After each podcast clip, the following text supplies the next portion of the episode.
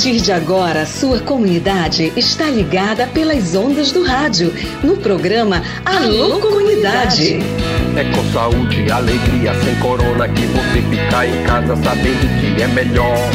Pra sua saúde, aldeia, comunidade, não viaje pra cidade que aglomera sempre. Uma produção da campanha Com Saúde e Alegria, sem corona. Participação direta dos moradores, de agentes de saúde, das lideranças e dos movimentos sociais. Informação de qualidade voltada para as comunidades e aldeias da região do Baixo Amazonas. Alô, comunidade!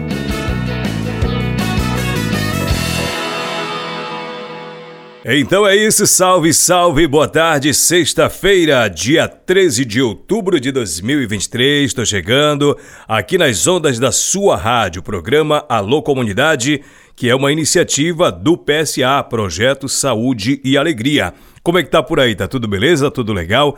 Hoje nós temos muitos assuntos para compartilhar com você. Ah, o programa tá gravado, viu, pessoal? O pessoal ontem ficou mandando mensagem durante o programa e aí eu não atendi, fiquei devendo um montão de mensagem, inclusive mensagem para as crianças, né? Tô devendo esse, essas mensagens aí, mas tá tudo certo. Bora lá, pessoal. Nesses minutos nós vamos compartilhar uma entrevista com a Josana Pinto, que é a representante nacional dos pescadores artesanais do Brasil. Ela mora bem ali, no município de Óbidos. O assunto é sobre seca, como a seca está impactando os moradores, os pescadores que estão ali nessa região de Várzea, no município de Óbidos. Ouça que ela vai dizer para você. Será se está chegando algum tipo de ajuda humanitária para esses pescadores?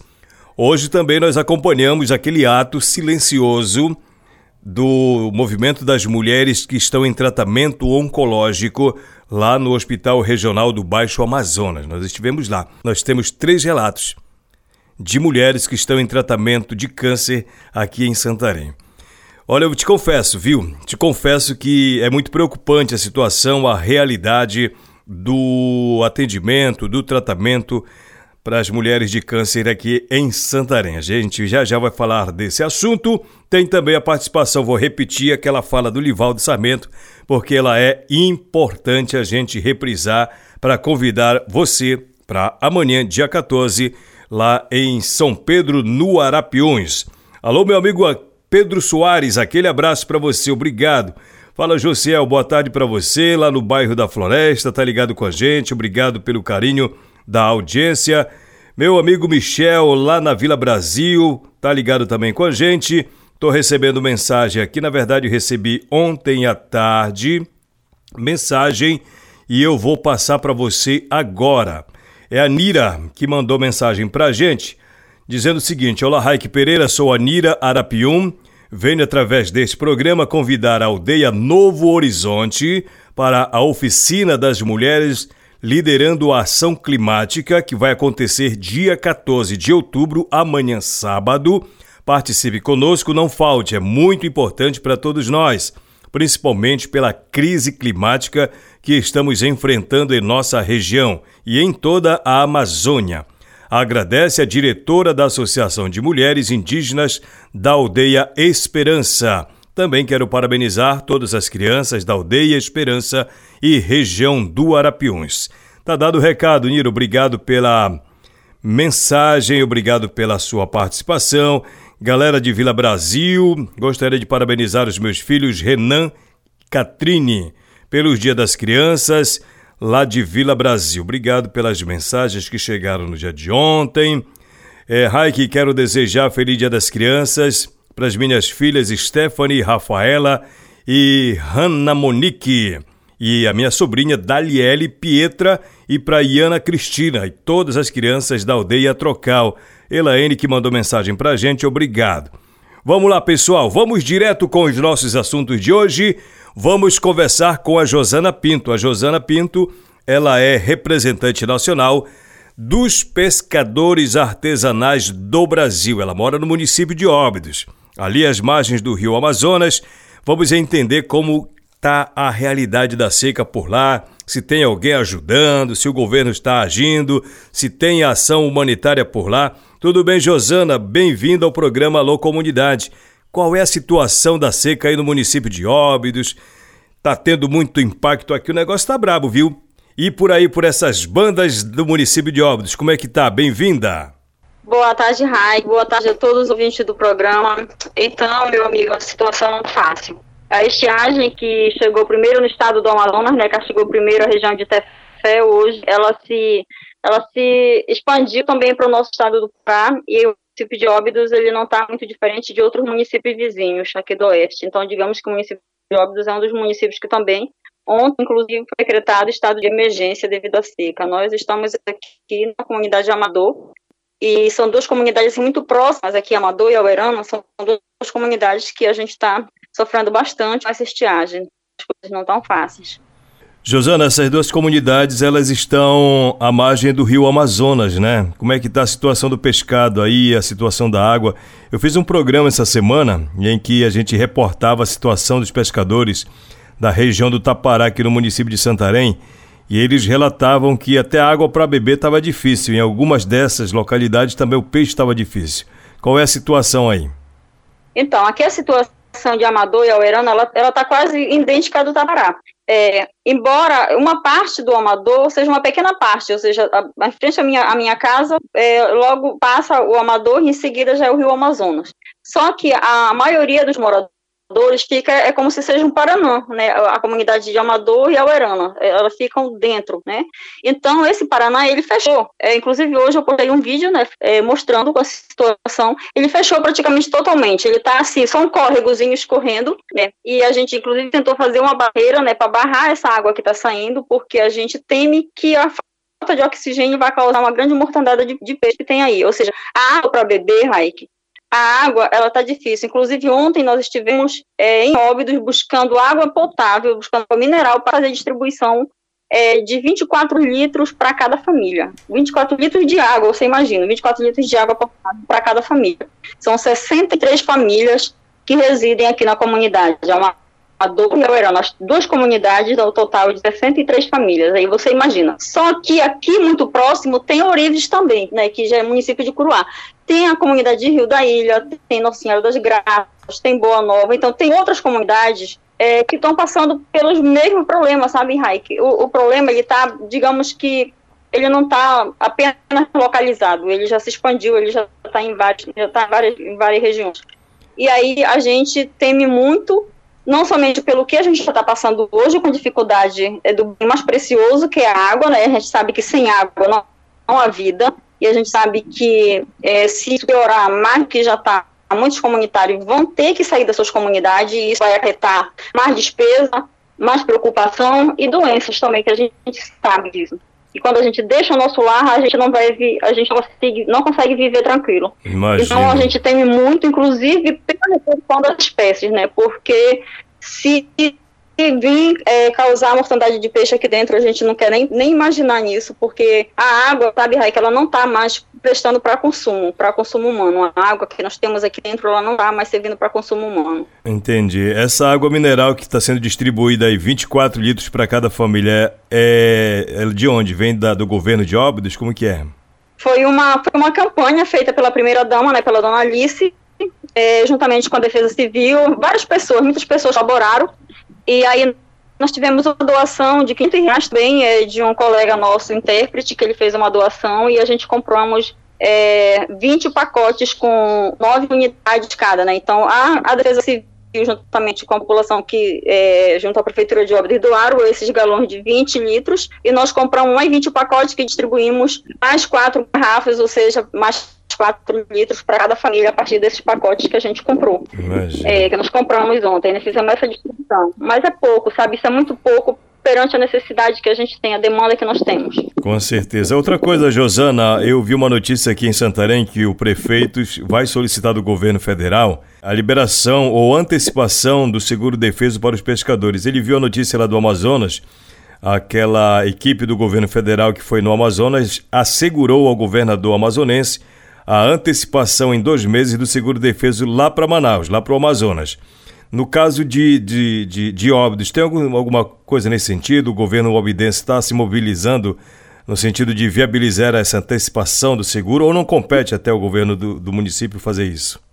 Na verdade, não é uma competência do governo do município fazer isso, a não ser que o governo do estado, o governo do estado, sim, ele, ele tem essa competência de fazer isso, inclusive se ele quiser, se o estado quiser é, já antecipar uma parcela do seguro-defesa, o Estado tem competência para fazer isso e sem ser necessário passar pelo próprio Ministério da Pesca, teria como fazer. E com o apoio do Ministério da Pesca, mesmo sabendo que é um ministério que também é um ministério que falta muito recurso, é, mas teria como ser feito alguma coisa. Eu vi é, um, um, vídeo sendo divulgado do, é, de um deputado dizendo que tinha dado entrada. Nós, nós, como movimento de pescadores, nós fizemos, nós levamos a demanda é, ao Ministério da Pesca e que a gente já se preocupava com isso antes de ficar nessa situação, é, mas a, a verdade é é que muitos, muitos municípios, é, inclusive estados, só decretam a situação de emergência quando muitas das vezes a situação já está instalado muito grande, né? E aí eu dizia, sabe, Raik, e todos os ouvintes é, do programa, que a gente não pode deixar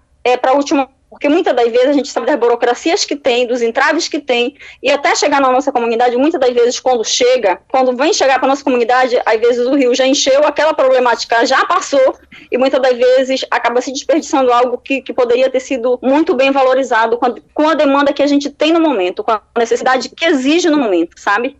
Uhum. Você falando nisso, eu lembro que algumas entidades, alguma, algumas pessoas até faziam essa observação por conta das altas temperaturas que nós estávamos passando, né? Era previsível umas altas temperaturas, né? Não sabemos que ia chegar a esse nível do rio, mas era previsível algo muito forte, né? Sim, a própria ciência, a própria própria ciência, sabe, que ela já vinha anunciando que a gente poderia ter uma seca muito, muito forte, uma estiagem muito forte, e ela não errou, né? É, acertou porque, de fato, infelizmente, a gente está passando por uma situação que não é nada bom, né? E, aí eu fico assim, às vezes, observando quando um estado, quando um município decreta a situação de emergência, alguém diz, opa, que bom. Para mim, isso não é motivo de, de alegria, isso é motivo de tristeza, porque que bom seria se não fosse necessário fazer isso, né? Com se certeza. a gente não tivesse a ponto de passar por essa situação. Então, isso seria o ideal, isso sim seria bom. E que bom seria se de fato as autoridades competentes dessem de fato atenção para essa categoria, que eu sempre digo, vidas ribeirinhas importam e importam muito. Então, que se importem conosco agora, que esse momento que nós estamos precisando, que os pescadores e as pescadoras artesanais, o povo ribeirinho, a Amazônia inteira precisa de colaboração, precisa ser vista de uma outra forma, vista com, com dignidade, sabe? Neste exato momento, Josana, você tem informação de algum município que já tenha recebido algum tipo de ajuda humanitária do governo? Não, aqui na nossa região, eu não até, até o momento, Raik, se eu falar que, que eu sei, eu, estaria mentindo. Então, até o momento, eu não sei de nenhum município que já tenha recebido alguma ajuda do governo é, por conta de amenizar essa situação do impacto da estiagem. Até o momento, nós não sabemos, não temos essa, informação ainda. Então, inclusive, o município de Óbidos, uma das comunidades que começou a levantar essas demandas e colocar em público, fazer a divulgação, foi nós, como nós aqui da comunidade de Amador e Alverama por conta da situação. E aí, outras comunidades também agora estão fazendo isso. A gente encaminhamos ofício para o INCRA, porque assim, nós moramos em assentamento agroextrativista chamado Pai Três Ilhas. E o Pai Paraná de Baixo e o Pai então, todo esse projeto de assentamentos. Aí eu fico pensando, eu fiquei pensando, nossa, é de competência do INCRA também ajudar, porque não adianta se criar um assentamento se não der o é, não der condição de se ter o bem mais precioso do que a água, né? Uhum. Então, vamos mandar, vamos passar essa demanda para o INCRA. Até agora, meu irmão, eles responderam que receberam o ofício, iriam passar para um outro departamento que seria de competência e isso tá, até agora não chegou nada também. Aí você imagina, imagina para outras comunidades como é que tá. Então, se nós que ficamos gritando desde o início, a gente não tive quase retorno, imagine as outras. Que estão começando agora, né? Puxa vida, é uma realidade muito dramática. Sim. Josana, te agradeço. Se você quiser acrescentar alguma coisa, fique à vontade, tá bom? Não, eu só queria assim é, reforçar que ontem a Defesa Civil ela esteve aqui na nossa comunidade, novamente veio a primeira vez a de Óbidos e ontem esteve a, a equipe é, de Belém, ela esteve aqui juntamente com a Defesa Civil Municipal. Eles estiveram aqui, né, olhando a situação é, e disseram que realmente a gente precisa de ajuda, a gente precisa ser ajudado, porque entendem que, de fato, a gente corre um sério risco na situação que está, muitas pessoas já adoeceram com diarreia, estão adoecendo, e reconhecem que, de fato, a gente, que nós comunitários estamos precisando de ajuda, né? Então, nós estamos com uma esperança de que, a partir agora dessa visita, que o prefeito também já veio na comunidade, o prefeito de Ramos Silva também já esteve na comunidade, então estamos esperando que algo, que alguma coisa mais seja feita, né? Que alguma providência seja feita E aí eu falo não somente por Amador e pela comunidade de Uberlândia, mas por todas as comunidades que estão precisando dessa ajuda. Eu acho que é um momento assim de, de solidariedade e que todos possam é, ser ajudados. Então essa é a mensagem que eu deixo no momento, dizer assim, que não deixe para nos ver quando não houver mais necessidade, mas que nos olhe com carinho agora. Esse é o momento que nós, povos ribeirinhos, que nós, amazônicos, que nós, pescadores e pescadoras artesanais, nós comunitários, estamos fazendo. Muito obrigado, Valeu, Josano. Obrigado mais uma vez pela participação. imagino, né? Situação bem complicada dos pescadores. Os governos demoraram a agir, né? Os governos demoraram a agir para levar ação humanitária para essas famílias afetadas pela seca. Ontem nós falamos, vou repetir aqui, o pessoal da Resex, o ICMBio divulgou aquela nota está proibido fogo no roçado na Resex, tá bom? Devido ao que tem acontecido nesses últimos dias na Resex Tapajós Arapiões, a utilização de fogo no roçado está suspenso, viu, pessoal? Até segunda análise para ver se vai mudar o clima ou não, mas a ordem é essa. Para bom entendedor, já estou dando o recadinho, reforçando, aliás, o que nós falamos no dia de ontem. Pessoal, o programa Alô Comunidade hoje esteve acompanhando a manifestação das mulheres que estão em tratamento oncológico no Hospital Regional do Baixo Amazonas, o HRBA. Esse ato foi anunciado inclusive ontem numa entrevista, duas entrevistas inclusive nós fizemos aqui, anunciando esse ato. E hoje foi concretizado um ato silencioso às mulheres que vieram de cidades vizinhas participar do ato, mas não somente participar, elas vieram para tratamento aqui em Santarém, no HRBA. Ouça três depoimentos de três pacientes oncológicos e entenda a realidade que elas estão atravessando. Elas e eles também. Ouça aí. É, o meu nome é Eliane Borger. Eu vim de Monte Alegre. Desde quarta-feira eu cheguei aqui. Aí me avisaram que a minha medicação faltou, que é a caborpratina. E hoje que eu cheguei aqui, que falaram que era para mim vir para cá, para mim tomar minha medicação, simplesmente chegaram em mim e disseram que não tinha mais, entendeu? Que não tinha minha medicação e que era para me voltar para casa, para Monte Alegre. A gente sai de lá, é uma hora da manhã, uma hora da manhã. Chega aqui para dizer simplesmente que a gente não tem a nossa medicação.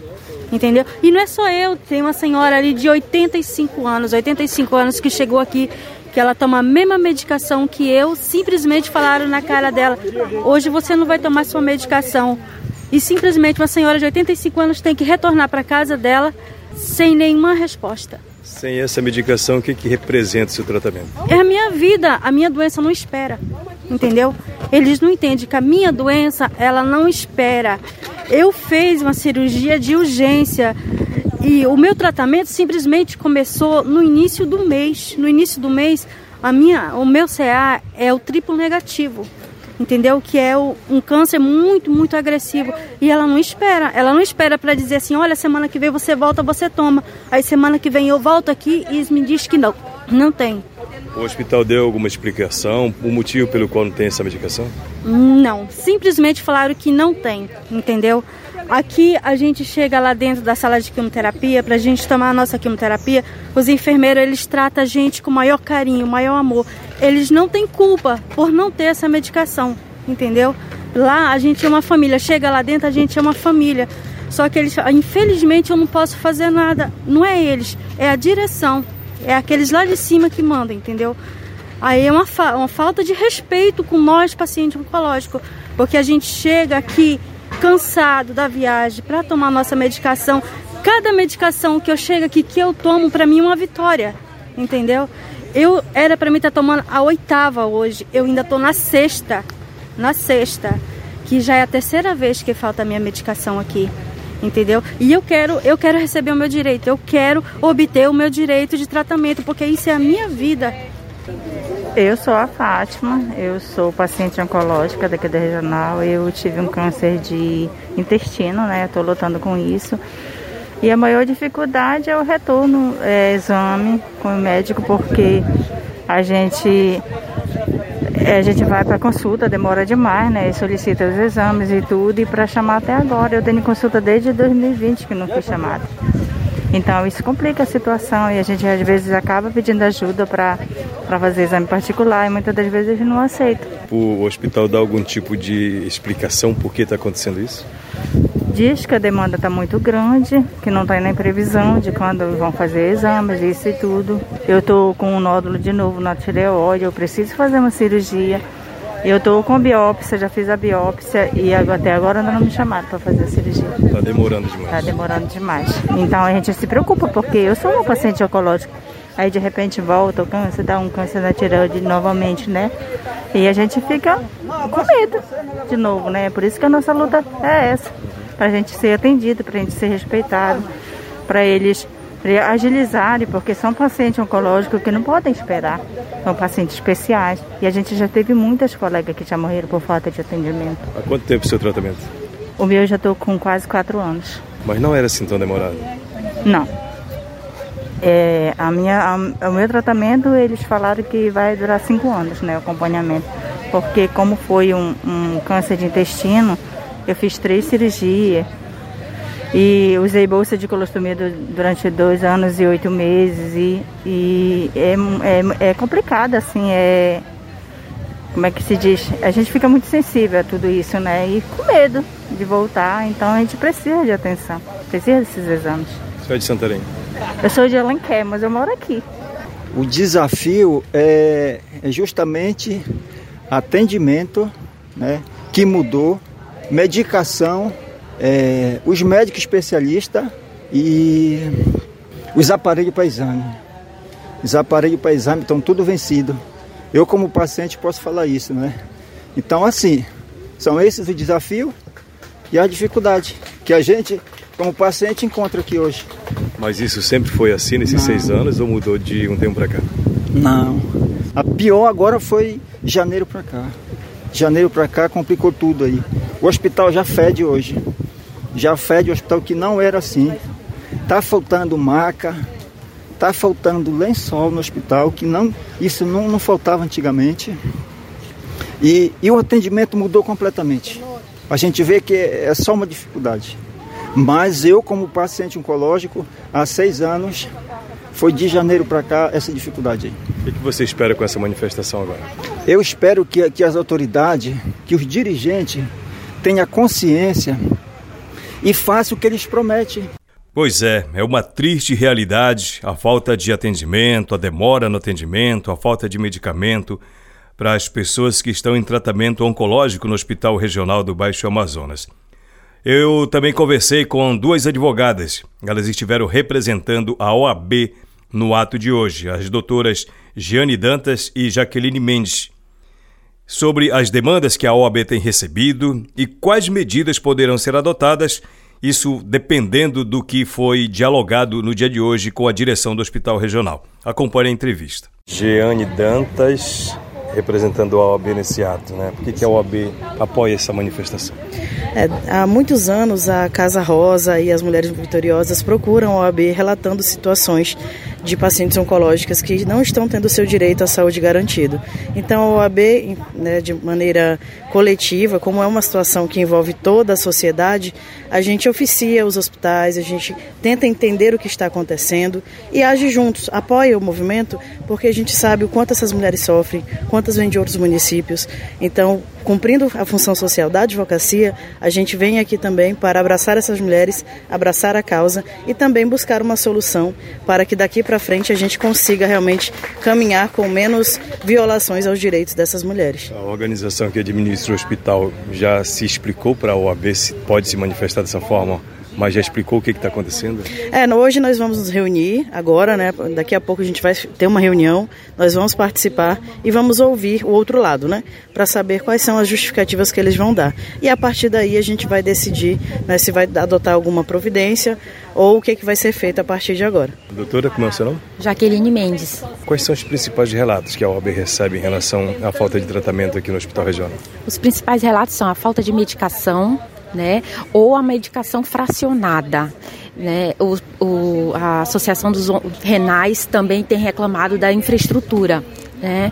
E da questão da medicação, que falta medicação também para eles. Então, as principais reivindicações são essas: falta de medicação ou medicação fracionada. O que, que se implica no tratamento dessas pacientes? Implica um atraso no, no, no tratamento muito grande, além de uma repercussão negativa no próprio tratamento, na evolução da doença. Então, isso é muito grave. Nós entendemos que isso é muito grave. Vocês vão reunir agora com a direção. Diante do que for constatado lá, qual poderá ser o passo a ser tomado pela OAB? Então, a gente tem vários passos que podem ser tomados. Um deles é acionar o Ministério Público e outros órgãos competentes, né? Mas o principal objetivo é que a gente consiga que a própria, o próprio hospital resolva o problema amigavelmente que os, os, pacientes, o corpo médico, os funcionários, todos estarão contemplados com essa ação. Essa é uma situação que é de agora ou já vem de muito tempo? Bom, conforme relatos, é uma situação que já vem de muito tempo, né? Que já vem se arrastando há bastante tempo. E chegou o momento agora crítico, né? Mas não é de hoje. É uma realidade que não, eu imaginei que nunca tinha visto uma manifestação de mulheres oncológicas em Santarém. Né? É, sim. O Hospital Regional é referência no tratamento oncológico para 23 municípios. Então, sempre houve problema com quebra de, de alguns equipamentos, com atraso de medicamentos, mas a partir de janeiro os relatos aumentaram. E isso um pouco também de um passivo da pandemia, né? A gente entende também que a pandemia também atrasou um pouco, mas isso não justifica. E a gente quer entender realmente o que, que está acontecendo, se é algum problema de gestão, de compra de medicamento, o que realmente está acontecendo para que esses pacientes estejam sofrendo tanto. Pessoal, nós pedimos desde ontem uma manifestação por parte da direção do Hospital Regional nós encaminhamos uma solicitação, mas até agora nós não recebemos nenhuma resposta, tá bom? Vamos ouvir o Livaldo Sarmento. Fala, meu amigo Livaldo Sarmento. Bora reforçar esse convite de amanhã, cara. O convite de amanhã para essa reunião lá em São Pedro. Pode ficar à vontade. É, a gente reforçar um convite é que agora nos dias 14 e 15 nós vamos realizar um evento lá no Polo 5, envolvendo sete comunidades. O evento vai ser realizado na comunidade São Pedro, aí no Rio Arapiuns. E eu e a Auricélia, como nós somos do, do mesmo polo, nós estamos aí nessa articulação e estamos convidando os moradores, as lideranças das comunidades e aldeias Atrocalmo, Cureru, São José, um, Nova Vista, Braço Grande, Piquiá e São Pedro, para se comparecerem nesses dias, nesses dois dias, 14 e 15, tá bom? Que vai ser muito importante. Já está confirmado a participação, a presença do Procurador Federal, o doutor Vitor, e mais outras representações para ajudar nessa construção, no entendimento, tirar as dúvidas. Então, pessoal, vamos aguardar vocês. Além do Polo 5, outros polos estão é, se reunindo ainda este mês né, de outubro para realizar e para aprovar os seus protocolos de consulta.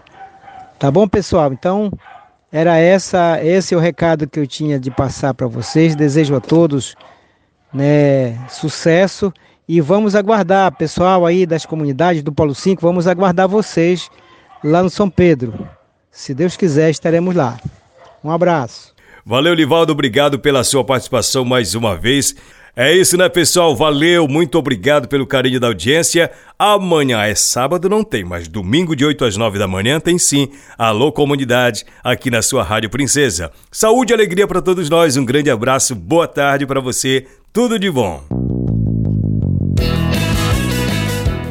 Programa Alô Comunidade, uma produção do projeto Saúde e Alegria. Campanha com Saúde e Alegria sem Corona.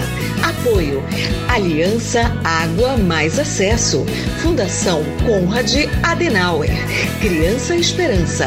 Instituto Clima e Sociedade.